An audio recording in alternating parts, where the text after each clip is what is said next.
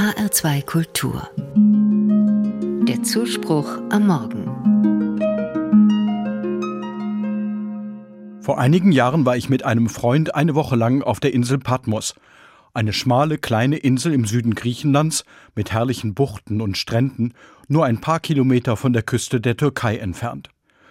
Ab und zu haben wir dort am Himmel über uns einen Seeadler kreisen sehen.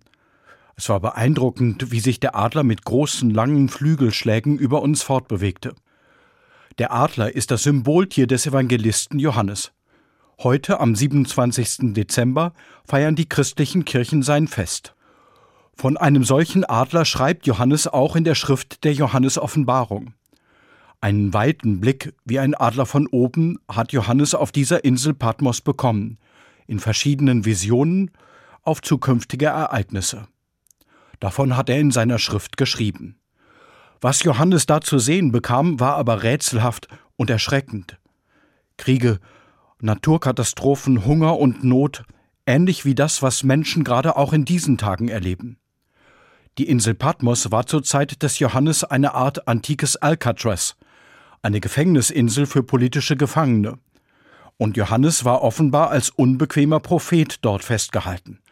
Seine unbequemen Visionen waren wohl ein Grund dafür. Auch heute sind Aktivisten von Greenpeace oder Amnesty International ja vielen Regierungen unbequem. Johannes Symboltier der Adler ist auch der Vogel, der im Licht der Sonne fliegt. Adler gehören wohl sogar zu den Tieren auf der Erde, die der Sonne am nächsten kommen. Es braucht Momente im Licht der Sonne, um den Blick in das Dunkel dieser Zeit zu wagen. Von Johannes gibt es auch Worte vom Licht, die mich durch diese dunkle Zeit tragen. Eines der schönsten steht in seinem Evangelium.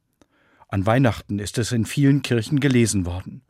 Das Wort war das Licht der Menschen, und das Licht leuchtet in der Finsternis, und die Finsternis hat es nicht ergriffen.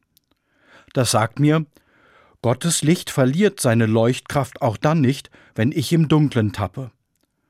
Meine Finsternisse können das Licht nicht besiegen, das Gott uns mit seiner Menschwerdung geschenkt hat. In der letzten Woche in diesem Jahr wünsche ich Ihnen und mir solche Momente, in denen uns ein Licht aufleuchtet. Lichtmomente, welche die dunklen Zeiten dieser Tage heller machen, die aber auch aufdecken, wo Unrecht an Menschen und an der Schöpfung geschieht. Erleuchtet von Gottes Licht können Menschen den Finger auch in Wunden legen, die der Welt und unserer Gesellschaft wehtun. Ein Mensch, der das getan hat, war der heilige Johannes. Er wusste, in Gottes Licht können diese Wunden heilen.